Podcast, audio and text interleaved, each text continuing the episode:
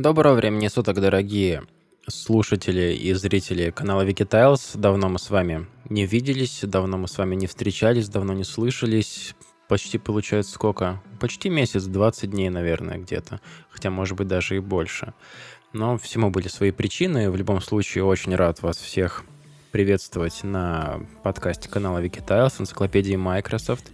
С вами, как всегда, я, Саша, Сансейч, как хотите зовите, всегда вам рад. И сегодня мы поговорим о таких достаточно интересных, на мой взгляд, темах, о которых, ну, нужно уже, наверное, поговорить, но, тем не менее, они будут скорее такого ну, не то чтобы негативного, но печального оттенка. И начать хочется с Microsoft Surface Pro 5, который недавно засветился у нас на просторах интернета, и засветился он не просто так. На социальной, в социальной сети LinkedIn один из работников Microsoft, когда хвастал своим портфолио, описал свой рабочий процесс таким образом, что его деятельность затронула работу над Surface Pro 5. И пошли э, скриншоты оттуда, Walking Cat, всем, я думаю, вам известный, начал все это активно продвигать в массы. И все опять начали думать, вот, круто, Surface Pro 5, скоро появится очередное поколение ультрапланшетов от Microsoft, и как же все это круто, и так далее, и тому подобное. На самом деле, вынужден признать, что не особо разделяю восторг вокруг него, не потому что считаю, что устройство само по себе проигрышное или типа того, но просто это, знаете, как э, пошло... Ну, сейчас вот... Как объяснить-то? Сегодняшний технорынок, он, ну, на мой взгляд, он уже начинает стагнировать потихонечку, потому что если там мы вспомним начало 2010-го, когда там появились э, iPhone, iPad, и там реально творились революции такие серьезные. А сейчас мы э, получаем устройство, например, а через год мы получаем то же самое устройство, которое, ну там, не знаю, добавили гигабайт памяти, там чуть лучше процессор так шлифанули, и все. Революций никаких нету, и примерно то же самое сейчас постигает ту же линейку Surface, э, тем не менее, которую я очень сильно люблю. Но, тем не менее, насколько мне известно, ничего серьезного в Surface Pro 5 нас не ждет. Там будет, э, по заверению многих экспертов, 4К Ultra HD дисплей, во-первых. Во-вторых, э, Intel там процессор у нас будет с э, архитектурой Kaby Lake, ну, что тоже вполне ожидаемо. Все это ожидаемо. Вот в чем проблема самая главная. То есть никакого восторга уже нет. Я помню, когда выходил первый Surface, э, там вот эта откидная крышка, вот, это, вот эти клавиатуры. Все это было здорово, а теперь, ну, ну да, Kaby Lake, ну да, 4К. Ну да, там будет э, накопитель на 512 гигов. Ну, ну и все. И здорово. Э, и еще, насколько я помню, они много говорили о том, что будет увеличиваться время автономной работы. Это действительно тоже очень важно, но, опять же, не думаю, что сильно прямо они так серьезно пофиксят э, проблемы с автономностью у Surface Pro, потому что все-таки, ну, ну, понятно, что эта болячка должна в нем быть, просто обязана по всем канонам. Но, опять же, ничего там удивительного, я думаю, что не будет. Но, тем не менее, было бы здорово, если бы они пофиксили, потому что вот чего-чего, а с батарейки у него, конечно, не хватает по-нормальному. По поводу пера там тоже говорят о том, что у него будет аккумулятор у Surface Pen, но фишка будет в том, что производиться, э, как сказать там, заряжаться. Уже все ломается голос, ничего не понимаю. Извините меня, кстати, за мой э, голос. Немного приболел. Вот, и поэтому такая фигня. Так вот, Surface Pen должен будет заряжаться беспроводным путем, то есть, скорее всего, индукционной зарядкой. Это было бы неплохо, интересно. А, Еще бы сделали они какой-нибудь стержень все-таки, который позволит ему не стираться. Было бы вообще отлично. Вот. А еще отдельно вроде говорят, что будет у него третий Thunderbolt. Для кого-то это может быть актуально. Не знаю, в России для кого это может быть актуально. Пишите в комментариях, если для вас это было бы важно. Ну и, естественно, под выход Surface Pro 5 ожидается, что программной средой для него станет э, Redstone 3 от Windows 10, и, в принципе, там по срокам, я думаю, что это примерно будет в одно и то же время, и было бы это неплохо. И хотелось бы, наверное, все-таки дождаться билда 2017. Может быть, там что-нибудь скажут о нем, потому что он вроде как вот уже скоро должен быть к концу весны. Обязательно будем это стримить, переводить и транслировать всячески. Очень важно не пропустить. Там, мне кажется, будет очень много интересностей. Но вот э, в чем был мой скепсис, скепсис по поводу Surface Pro 5? Он клевый, он хороший, он производительный, он безумно крутой и весь такой из себя воу-воу-воу, must-have на устройство, но, блин, ребят, come on, он очень дорогой. Он по-любому будет очень много стоить. И не то, что я там, типа, нищеброд, не могу себе позволить, но, блин, вот я покупаю планшет себе, планшет на винде. Э, мне нужно, чтобы на нем запускались стандартные обычные программы для рабочего стола, но мне не нужна вся его дурь. Мне не нужен 4К Ultra HD. Мне не нужно там 512 гигабайт места. Мне не нужен там i7 Intel на KB Lake. Мне просто нужен более-менее шустренький трансформер, который там потянет э, офис, какие-то легкие игры и, блин, максимум там Photoshop, например, да, но не больше. И я не хочу там за него отдавать такие бешенейшие деньги. Ну, планшет там за эти 150 тысяч, ну, это не то чтобы жир для России, но это, в принципе, мне кажется, не всем подходит. Дело даже не только в России, хотя и в России тоже, потому что у нас, как мы все знаем, официально Surface не представлена линейка. Но вот с чем это тоже связано? С неплатежеспособностью аудитории или с чем? Большая загадка. Что вы думаете по этому поводу, тоже пишите в комментариях паблике под подкастом. Обязательно почитаю. Мне кажется, что это связано с пониженным интересом в принципе пока что к линейке Surface в России, ну и, естественно, с деньгами, потому что очень мало народу может себе позволить планшет за 100 тысяч. Но не только в силу низкой платежеспособности, но и в силу разумности. Не у всех такие потребности есть. И здесь Microsoft опять как-то пытается сделать массовыми продукты, которые, по идее, слишком уж нишевые.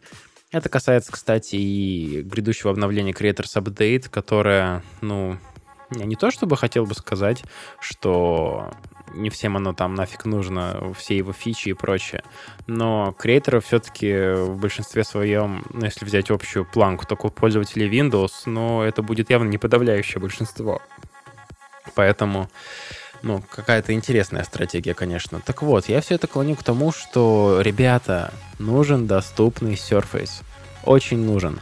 И здесь, конечно, вроде как в защиту доступного Surface должен говорить факт того, что они натянули на 820 Snapdragon полноценную десятку, и скоро мы должны будем уже дождаться каких-то интересных решений, но от кого?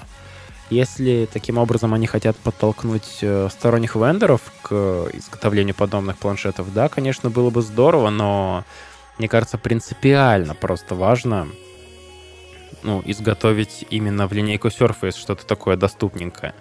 Я бы вот хотел именно от Microsoft это получить, потому что э, среди всех, пожалуй, устройств, которые делает Microsoft, а их не так, в принципе, и много, э, пожалуй, вот у меня был Surface RT. Он был великолепно сделан. Это, к сожалению, учитывая нынешние тенденции, э, пожалуй, ну, редкое устройство, которое исполнено хорошо потому что со сборкой реально у Microsoft что-то проблемы. Я вот смотрю на Band, например, свой, сделан, вот именно сделан ужасно. Смотрю там на Lumia 950 XL тоже есть огрехи в корпусе, не скажешь, что устройство там стоит столько денег. А, спрашиваю также у людей, которые покупают Surface Pro Book, и, точнее, нет, Surface Book просто, зачем там Pro, возвращают массово из-за того, что вылетают клавиатура ну, клавиш клавиатуры. И хотелось бы, чтобы они это тоже пофиксили. Вот такие дела. И еще раз повторюсь, очень нужен доступный Surface. Я бы прям вот Lenovo... Я Lenovo-то не хотел особо покупать. Просто не было никакой альтернативы более-менее. Хотя Atom тоже так себе, конечно, перспектива. Но вот, тем не менее, мне очень нравится форм-фактор Surface. Очень. Вот эта вот тоненькая клавиатурка, вот эта откидывающаяся задняя стоечка, это все так гармонично, круто сделано, еще и USB полноценный сбоку. Это просто реально очень крутое мобильное рабочее устройство, которое многим бы нравилось именно для того, ну, в том контексте, чтобы быстренько сделать какую-нибудь офисную работу, возможно, и, и собственно, все. Но вот, тем не менее, если вы хотите такое от Microsoft решение получить, то будьте готовы выкинуть там, блин, сатен, грубо говоря. Ну, так себе перспектива. Надеюсь, что они с этим что-нибудь сделают.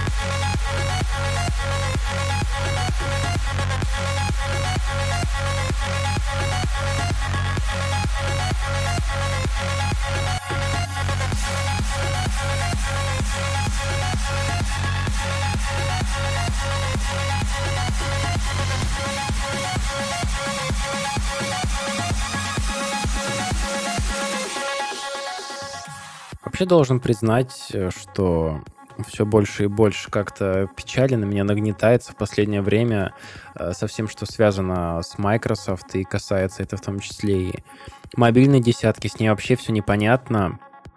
И телефон крашится начал очень часто, и всякие служки некрасивые начинают выступать. Э, если раньше там все касалось только того, что вот, мол, Люми опять э, падают продажи, там, но это мы уже опускаем, мы об этом с вами говорили, и не один раз. Естественно, блин, они будут падать, если они не производятся.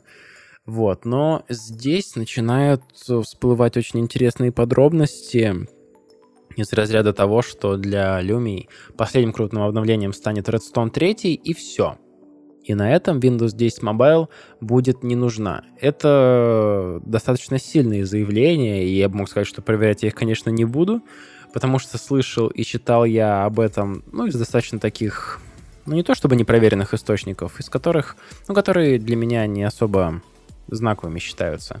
Но вот, тем не менее, достаточно известный портал украинский интернет.ua говорит о том, что Э, разработчики, мол, могут вообще бросить поддержку Windows 10 Mobile, но одновременно с этим речь может идти только об изменении стратегии. Э, известно достоверно, что Windows 10 Mobile у нас будет поддерживаться как минимум до октября 2018 года. Это выход первого Redstone. До 9 октября, если быть точным. Э, вот. Но что здесь стоит отметить? Creators Update, который выйдет обязательно на Windows 10 Mobile, хоть и в урезанном виде достаточно, да, он должен, по идее, продлить срок поддержки до 2019 года. Э, и... Но это не Redstone 3, это, по-моему, Redstone 2. Redstone 3 еще должен сильнее расширить, по идее. А вот после Redstone 3 планы уже могут быть связаны э, с переводом системы Windows 10 на ARM-архитектуру именно. Но фишка в том, что из ныне существующих у нас Windows устройств чисто теоретически получить полноценную десятку сможет только один телефон, и это Hewlett Packard Elite X3. И то только потому, что именно на процессоре этого телефона э, инженеры Microsoft смогли перенести туда Windows 10 большую. То есть это у нас Snapdragon 820, и то они на презентации этой возможности говорили о том, что на 820 Windows здесь ведет себя достаточно нестабильно, и в серию устройства с этой операционной системы на этом процессоре не пойдут. То есть это было показано исключительно для демонстрации. Соответственно, можно сделать вывод, что получается нас ждет вполне возможно очередное кидалово. Не хочется в это верить, конечно, безусловно. Но все к этому идет, потому что, по большому счету, переход телефонов на полноценный Windows 10 даст больше приложений, он, это будет более интересный сценарий развития вообще мобильников на десятке. Но, тем не менее, опять в очередной раз Microsoft придется наступить на грабли. На одни и те же грабли. И на этот раз э, эти грабли будут носить название Windows RT, потому что именно под таким же примерно предлогом пришлось некоторое время назад кинуть э, пользователей Surface RT, и не только Surface RT, Nokia 2520 тоже пришлось кинуть, и такое, типа, такое ответвление для экспериментов превратилось в то, что некоторые люди реально просто глупо потеряли деньги. И многие говорили о том, что вот еще одного такого кидалова люди могут не простить. И тут опять все к этому идет. Смех и грех, как говорится, но тем не менее я вот сижу и понимаю, что, наверное, в ближайшее время стоит задуматься о том, чтобы продавать свою Lumia 950 XL. Ну, у меня пока такие, такие мысли. Не знаю даже. Но реально все к этому идет, дорогие друзья. И что с этим делать, фиг его знает. И, и я как э, ярый сторонник э, Windows, как ярый сторонник Microsoft, э, тут вот ни в коем случае не будет никакого хейта. Я просто реально пытаюсь понять, что движет людьми, и всегда пытаюсь найти объяснение тем действиям, которые предпринимает менеджмент Microsoft. Здесь, в принципе, переход ну, на, точнее, отказ от Windows 10 Mobile в сторону полноценной десятки на армии будет понятен, и, в принципе, здесь же такая же стратегия достаточно жесткая в плане достаточно быстрого закрытия Windows 10 Mobile будет тоже понятно, потому что э, десятка на мобильниках стагнировала чуть ли не с самого начала. Спрос был очень маленький, приложение нифига не делалось, и заинтересованности, в принципе, не было практически никакой. В Штатах так там вообще э, жесть полная. Более-менее их покупали, насколько я знаю, в Италии, Испании, Бразилии, в России более-менее так хорошо раскидывали. Вот. Но, видимо, из-за того, что, это, что эти рынки были, особенно российский, был не особо приоритетным, ну, решили, видимо, как-то сворачивать. И что сейчас ждет реально мобильное подразделение, даже сложно представить вариантов развития будет куча, и даже предполагать что-то я бы вот не стал, если честно, потому что аналитикс мне так себе. Но, тем не менее, сам расклад, подразумевающий переход на мобиль, ну, на, не на мобильную, а на полноценную десятку, он, наверное, был бы очень выигрышным для Microsoft в этом плане, потому что точно так же, как и с э, планшетами на Windows, здесь можно реально разгуляться хотя бы в плане доступности, потому что Э, ARM-процессоры все быстрее и быстрее догоняют э, классические процессоры по производительности и, а, тем не менее, оставляют ту же самую энергоэффективность и расход батарейки. И они дешевле, что говорит о том, что есть большая возможность э, получить достаточно доступные, но тем не менее производительные устройства на Windows. Это касается вот не только планшетов, но и телефонов. И может быть именно после этого перехода многие игроки на рынке задумываются еще больше о том, чтобы производить какие-либо телефоны на Windows. У нас есть уже Acer, Alcatel, как минимум, Hewlett Packard. Hewlett Packard, мне кажется, по-любому будет одним из первых это все делать, потому что э, его ну, продукты Hewlett Packard, они достаточно серьезно нацелены на корпоративный сегмент, и там, я думаю, это было бы интересно им а, ну, производить такие устройства не только потому, что там какие-то сервисы или что-то еще. А вообще, в принципе, для корпоративного сектора, наверное, ну, на мой взгляд, опять же, очень интересны всегда будут устройства, не пользующиеся особой популярностью, потому что, в принципе, эм, ну, они будут больше, точнее, меньше подвержены всякого рода атакам, уязвимостям и так далее. Но, опять же, это только вопрос времени. Тем не менее, э, у Hewlett Packard замечательная линейка ноутбуков, надеюсь, один из которых я скоро закину себе все-таки на обзор уже. И здесь от них можно этого ждать. Также стоит ждать от Dell чего-то, мне кажется, интересного. Ну и самое главное, все-таки, конечно, от Microsoft. Но учитывая то, что телефоны появятся, скорее всего, не скоро, где-то ближе к концу 2017 года, и до России они дойдут опять же не скоро, и стоить будут просто абсолютно конских денег, я думаю, что как раз к этому времени Windows 10 Mobile умрет окончательно уже, и тогда будет, может быть, смысл уже переходить на что-то другое. Тоже, кстати, интересно, какие у вас телефоны, пишите. Вот прям интересно, э, какими телефонами пользуетесь вы, потому что я тут хожу с айфоном, о котором сейчас, собственно, и буду немножечко говорить. И у меня прям такие впечатления интересные очень от того, что с ним можно делать. Но об этом сейчас буквально через полминутки.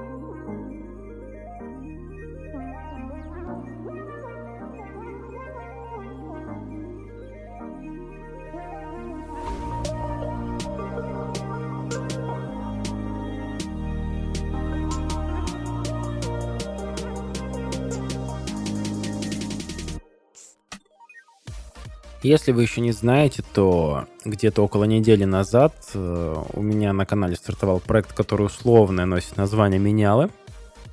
Там я э, позвал свою одногруппницу, с которой учился вместе в университете, Катю Толмачеву, прожженную яблочницу, э, с целью провести один интересный эксперимент. Она достаточно долго уже ходит с айфоном, у нее было много айфонов, она к ним полностью привыкла, ничего больше не видавшая. И я вот предложил ей обменяться телефонами до, на несколько недель. Для того, чтобы вообще прочухать, как оно э, на другой платформе. И вот у нас Екатерина ходит с айфоном, точнее, с моей Lumia 950 XL, а я хожу с ее iPhone 6s.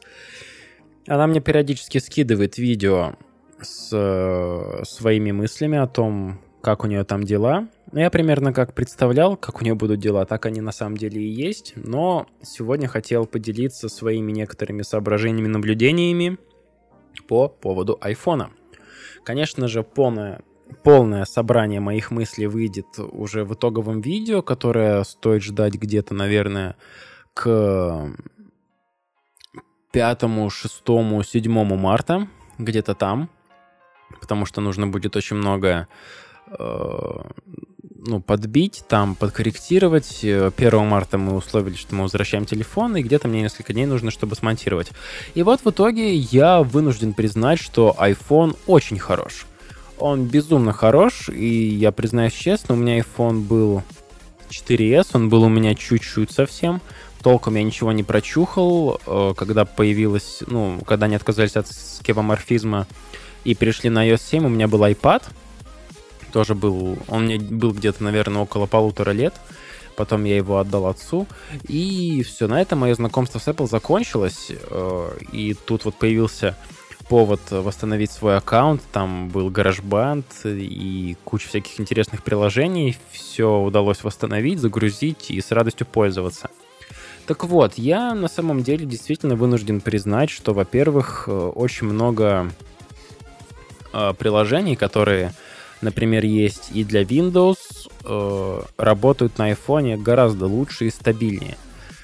Вот, что еще я могу сказать? Некоторые сервисы, именно сервисы Microsoft, на iPhone реализованы гораздо, опять же, лучше, чем на Windows 10 Mobile. Не буду сейчас конкретно говорить, э, все конкретно покажу в видео.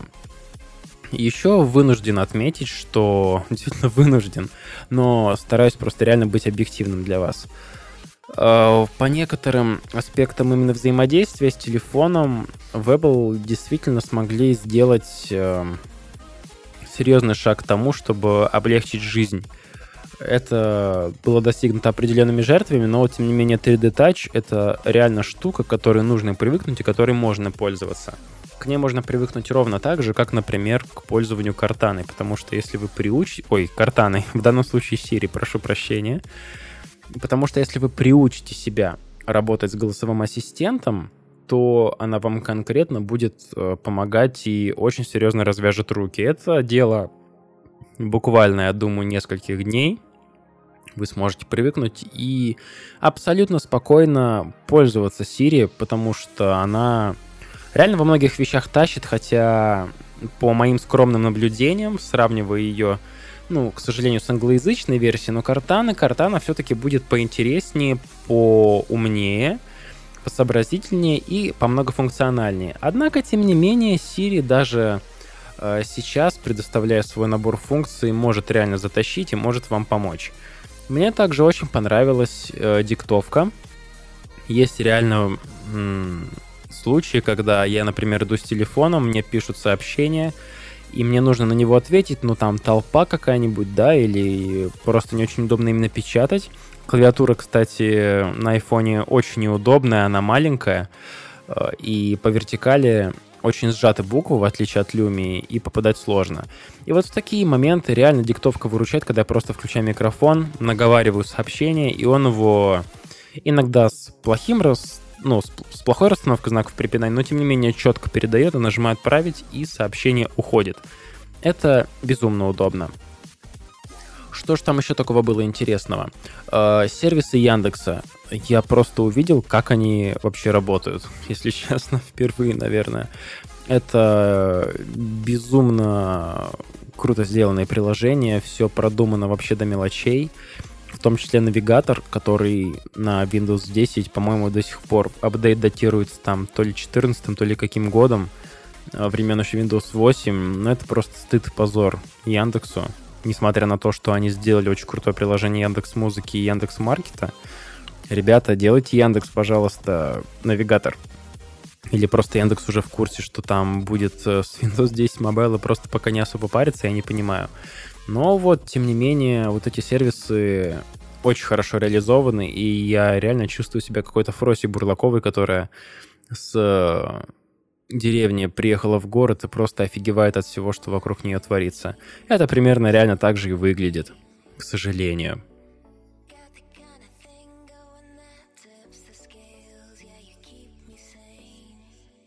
Если касаемо приложений и их работы с айфоном все хорошо, то вот про интерфейс, наверное, такого я бы не сказал, потому что уже на второй день он жутко меня начал донимать своей унылостью, э, своим однообразием. Очень сложно найти какое-нибудь приложение, когда я на одном экране смогу весь этот же набор приложений на люме разместить, благодаря там игре с размером плиток, например — то здесь эти все приложения на одно лицо.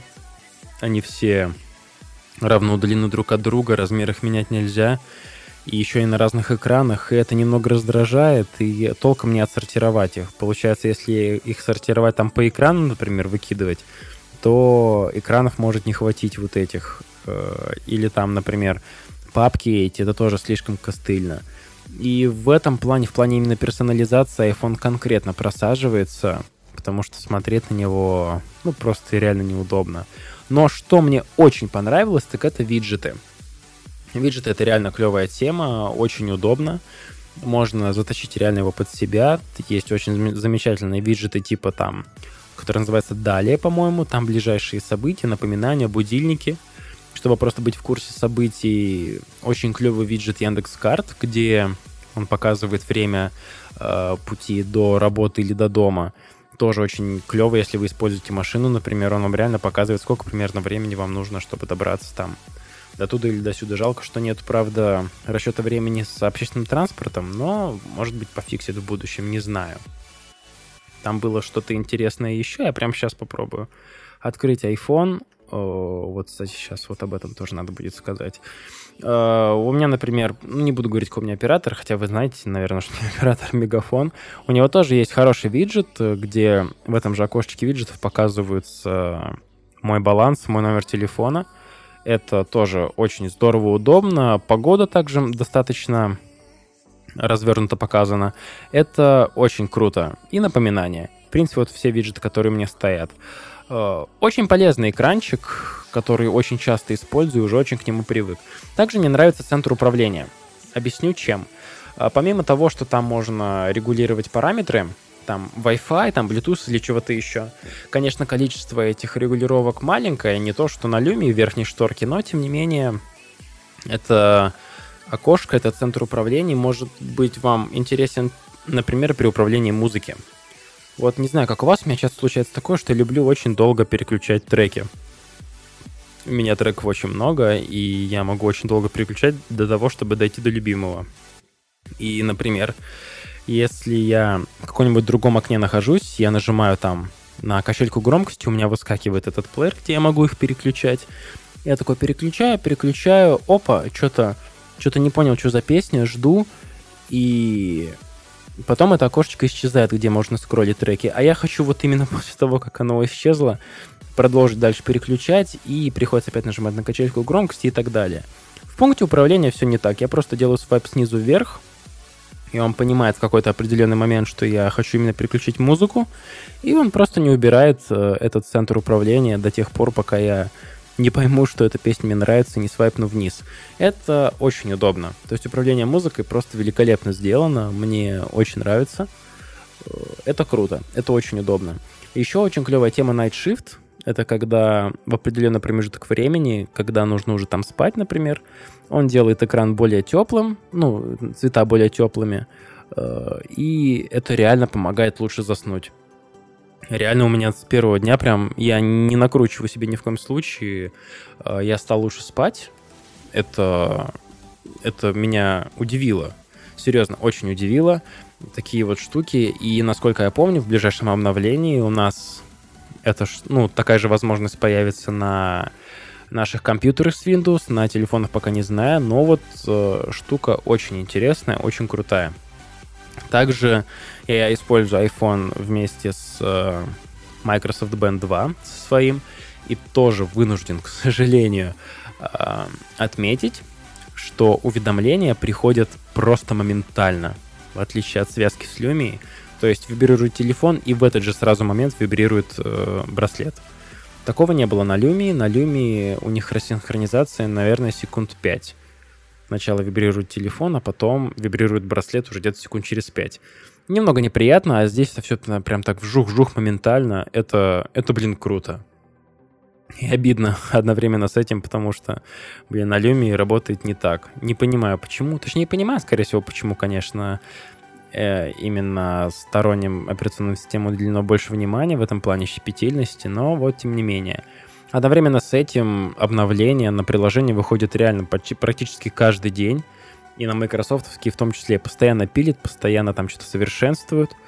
И это меня наталкивает на мысль о том, что Microsoft не особо хочет навязывать конкуренцию Apple и Google на рынке мобильных устройств. Оно просто пытается делать что-то свое, но одновременно с этим все-таки понимает, что основная стезя софт, и именно софт должен быть лучше всего. Поэтому обновление пилится всегда.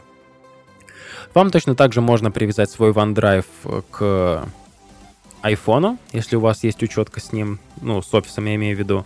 И я, например, iCloud не пользуюсь, и он у меня, скорее всего, быстро опять засорится, потому что там выдается, по-моему, 5 гигов бесплатно только. У меня есть учетка с терабайтом OneDrive, и я вместо того, чтобы заливать фотки на iCloud, абсолютно спокойно синхронизировал телефон с тем, чтобы он их выкидывал на OneDrive дальше.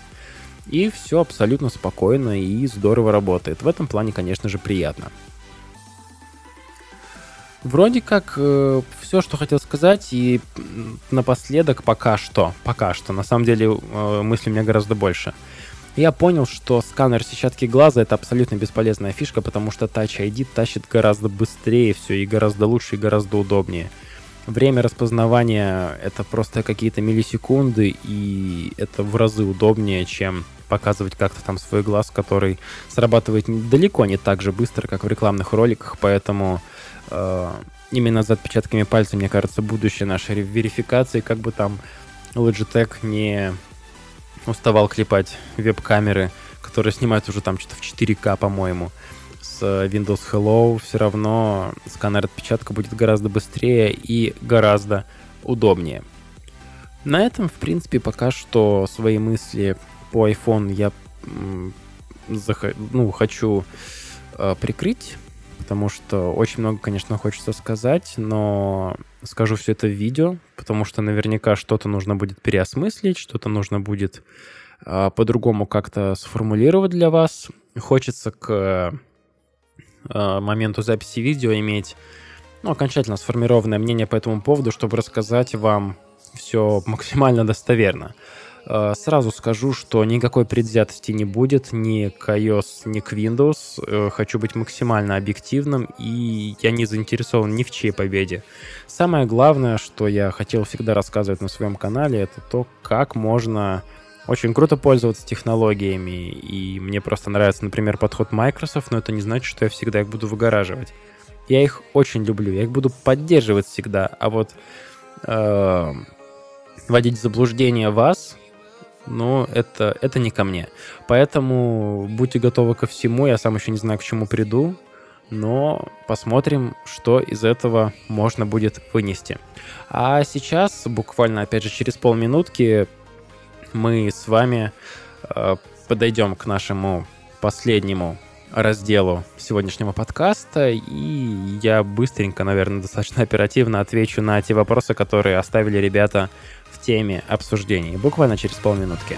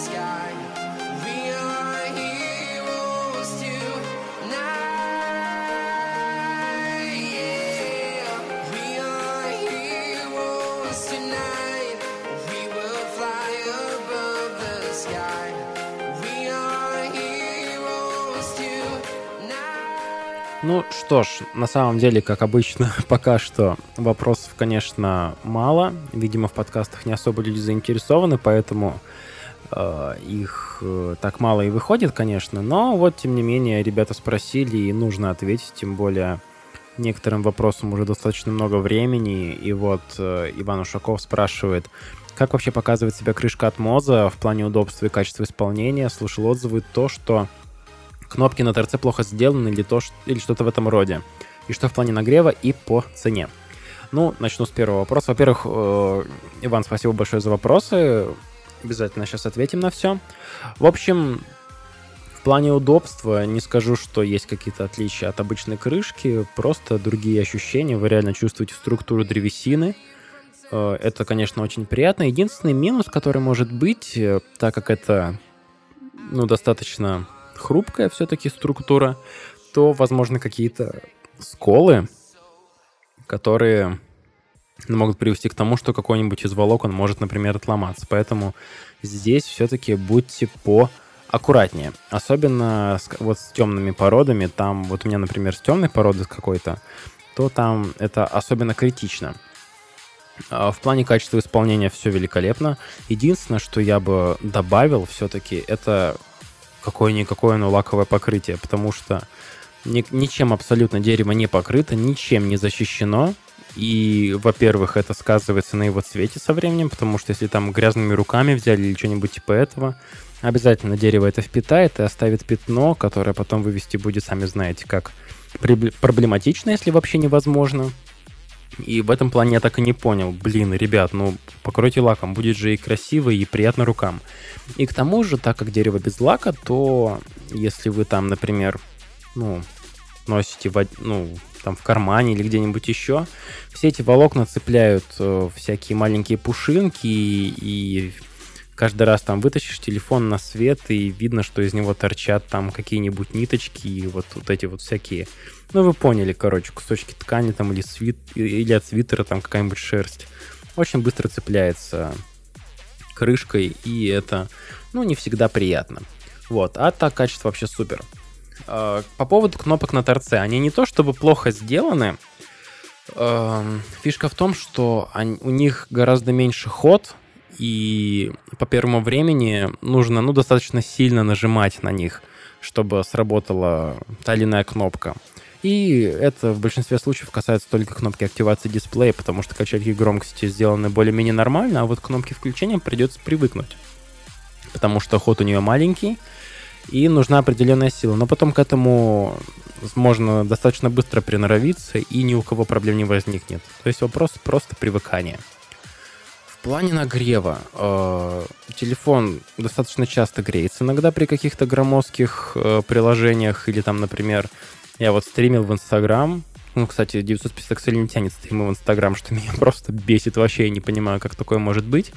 Но телефон, конечно, нагревается, и нагревается на деревянной крышке он гораздо меньше. Но вы чувствуете тепло меньше. Я не знаю, с чем это связано. Пластиковая нагревается быстрее и больше неприятно рукам, чем на дереве. Ну и учитывая то, что если вы там держите пластиковую крышку, ну, телефон с пластиковой крышкой горячий в руке, то рука быстро потеет, и не так приятно его держать. С деревом такого нет, все равно сцепление хорошее, и в этом плане тоже, наверное, плюс. По цене в среднем вместе с доставкой там где-то около 6 тысяч, наверное, сейчас. Э, можете посмотреть э, посты в паблике, и там Яна Белюга Э, отвечала ну, и давала ссылки на несколько групп в России, которые занимаются доставкой МОЗа.